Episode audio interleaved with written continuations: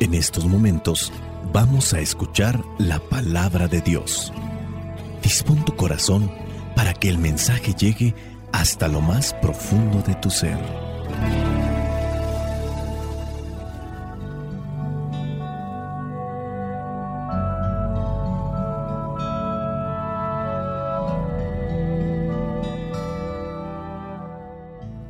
El Evangelio que la iglesia nos presenta para el día de hoy corresponde a Lucas capítulo 14 versículos del 1 al 6. Dice así.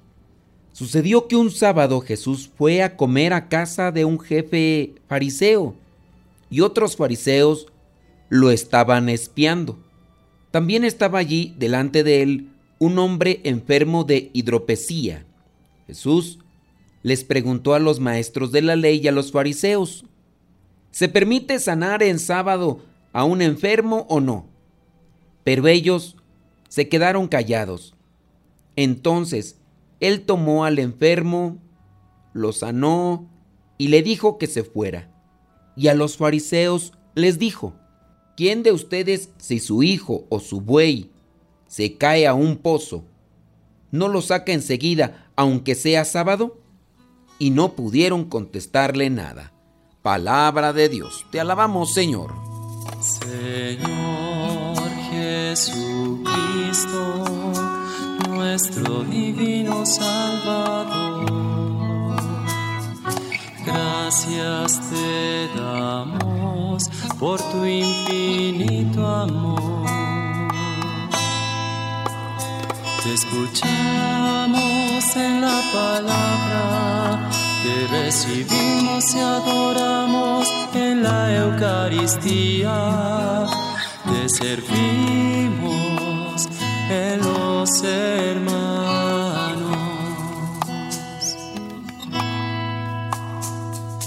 Que seamos misioneros como lo quieres tú enseñando a los hombres el fuego de tu amor. Oh, en el Evangelio que la iglesia nos presenta el día de hoy, Jesús muestra su poder curando al enfermo y su sabiduría al responderle, al hacer callar a estos fariseos los fariseos, como bien sabemos, tienen la tendencia de utilizar la ley para condenar a los demás. Jesucristo utiliza la ley para hacer el bien y nunca se la salta en provecho propio. Solo se la salta cuando está en juego la vida y la salud de las personas. Al hacer esto, obviamente Jesús está jugando su vida, su fama, por salvar la vida de aquellos que sufren. No solamente hay que ver la valentía de Jesús para decir las cosas que están mal, también veamos este pasaje y este momento para discernir. Ya otras veces hemos hablado sobre el discernimiento e incluso hemos mencionado que dentro de la fe, dentro de la religión, no solamente se debe ver la fe como algo ciego, la fe nos debe de llevar a actuar con justicia y para actuar con justicia necesitamos discernimiento. Hay cosas que van más allá de los sentidos, que van más allá de lo natural. Ahí es donde se trabaja la fe.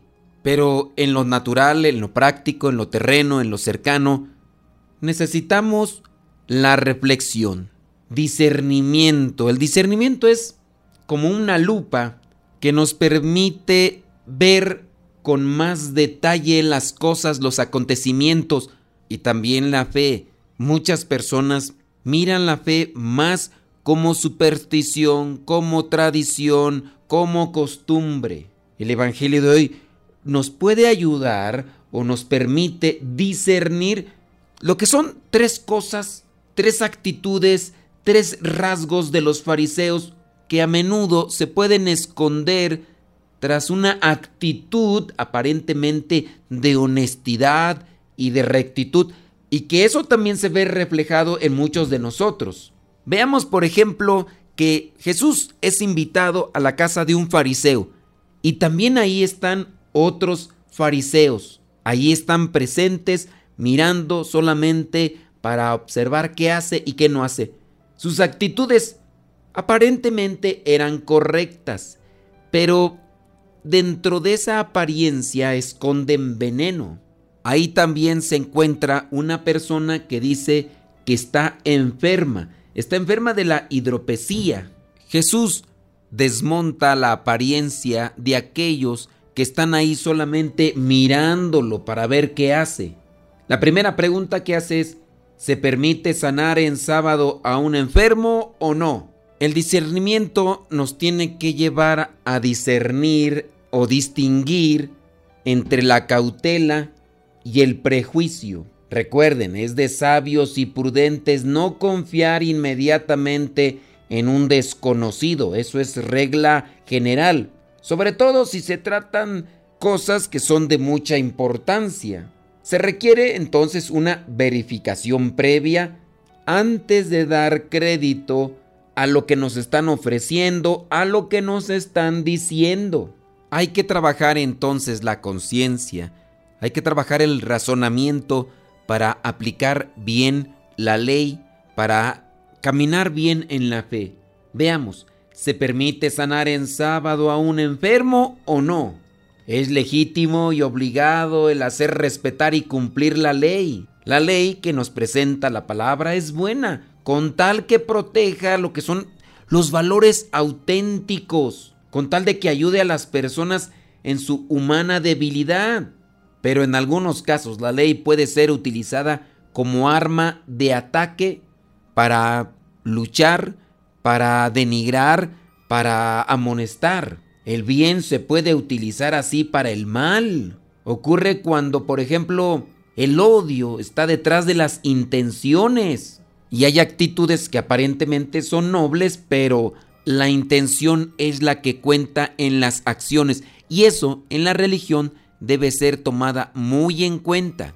Tengamos presente que dentro del cristianismo, sin amor al prójimo y sin limpieza de corazón, se contaminan eh, las más bellas intenciones que uno pueda tener en el corazón.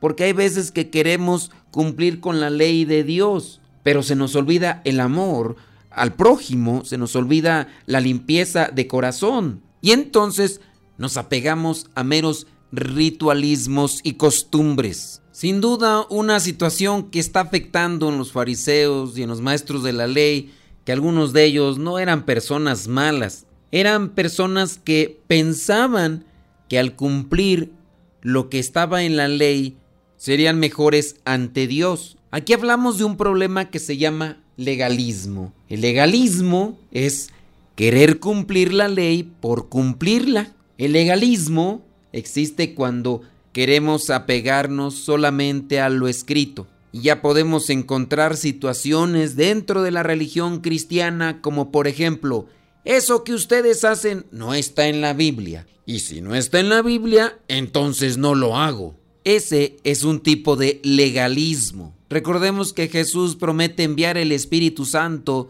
para hacer recordar lo que Él ya ha dicho y para darles a conocer aquello que él no alcanzó a decirles. Eso como legalismo fuera de la iglesia católica. Pero en la iglesia católica vemos muchas formas también a veces legalistas. Y es cuando vemos la ley o mandato sin corazón. Eso es el legalismo. Pero así como personas se pueden apegar al legalismo, hay otras que se van al extremo de la superficialidad Veamos solamente un caso que no justifica la situación, pero que habría que ayudar a la formación y evangelización. Veamos el caso. Sacerdote que está atento a sus feligreses. Ha comenzado la celebración eucarística. Miró que algunos llegaron cuando ya estaba el Evangelio. Estos que llegaron cuando ya estaba el Evangelio se acercaron a la comunión, pero ya estando en la fila y estando para recibir la comunión, el sacerdote les dijo, no les voy a dar la comunión porque llegaron en el Evangelio, para que aprendan a llegar a tiempo. Situación que sin duda viene a causar un cierto tipo de fisura en la relación de los fieles y los laicos. No estoy justificando que llegue la gente o que siga llegando a la mitad del Evangelio o a la mitad de la celebración. Pero hay cosas que se tienen que realizar en una forma y modo. Mismo sacerdote que mira que una señora tiene a su niño y el niño comienza a inquietarse y a llorar. En el mismo modo, como le dice a aquellos que no van a recibir la comunión, también les dice a estas mamás en ese tono elevado que se salgan del templo, que se salgan de la capilla. Hay cosas que se deben de aplicar, que se deben de obedecer. Y si se tiene que corregir, y si se tiene que formar o evangelizar, también se debe de realizar en cierto modo. Y así también en la cuestión práctica. Hay algunas personas que preguntan, ¿esta oración la debo de hacer de rodillas? ¿La puedo hacer sentado? ¿La puedo hacer de pie? ¿O me es válido así? ¿Me es válido acá? Nos hace falta discernimiento. Y a veces el discernimiento viene a opacarse, por ejemplo, cuando estamos en el comienzo de la conversión. Muchas veces he escuchado de aquellas personas que dicen, es que siento mucho coraje y enojo porque ciertas personas no se hincan, ciertas personas no hacen las cosas con devoción. Pareciera ser que aquí están nada más a la fuerza. Como quisiera decirles, momento, todos hemos pasado por una situación así, no todos hemos nacido amando y queriendo las cosas de la religión, las cuestiones de fe, como quizá a la mejor ahora sí lo estamos haciendo. En el caso de algunos papás que quieren imponerles a sus hijos el mismo ritmo que están llevando ellos para con su relación con Dios. Apliquemos el discernimiento y apeguémonos a la regla, a la ley, a lo establecido, pero con caridad y con amor. Y si encontramos a alguien que tiene la intención, pero no tiene el conocimiento, que no tiene la misma devoción, seamos pacientes. Estos fariseos en el Evangelio del día de hoy que han sido cuestionados por Jesús de si es permitido sanar en sábado a un enfermo o no, se quedaron callados. Después les dice, ¿quién de ustedes, si su hijo o su buey se cae a un pozo, no lo saca enseguida, aunque sea en sábado? Queremos aplicar leyes, reglamentos, muchas veces para con los demás. Somos buenos para imponer a los demás, pero ojalá y seamos también muy previsores de cómo estamos viviendo la palabra nosotros y ayudemos a quien se está acercando para que también sean fieles cumplidores de la palabra y que cuando les enseñemos o cuando les mostremos cómo debe de vivirse la palabra, lo hagamos con caridad. Espíritu Santo, fuente de luz, ilumínanos. Espíritu Santo, fuente de luz, llénanos de tu amor. La bendición de Dios Todopoderoso, Padre, Hijo y Espíritu Santo, descienda sobre cada uno de ustedes y les acompañe siempre. Soy el Padre Modesto Lule de los misioneros servidores de la palabra. Vayamos a vivir el Evangelio. Lámpara es tu palabra para mis pasos, luz en mi sendero. Lámpara es tu palabra para mis pasos, luz en mi sendero.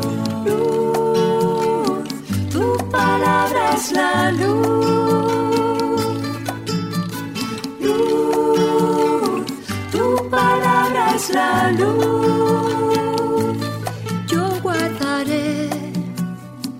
tus justos mandamientos. Señor, dame vida según tu promesa. Lámpara es tu palabra para mis pasos, luz en mi sendero. Lámpara es tu palabra para mis pasos, luz en mi sendero palabra es la luz.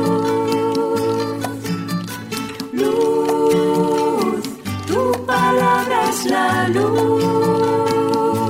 Mi vida, Señor está siempre en peligro. Señor, sal al camino e invítanos de nuevo a trabajar en tu viña. Señor, sal al camino e invítanos de nuevo a trabajar en tu viña. A qué hora, no importa a qué precio nuestra paga eres tú y tu reino. Y tu reino.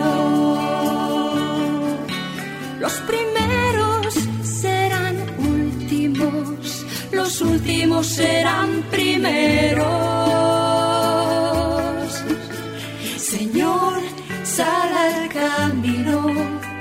e invítanos de nuevo a trabajar en tu viña. Señor, sal al camino. E invítanos de nuevo a trabajar en tu viña. No importa a qué hora, no importa a qué precio nuestra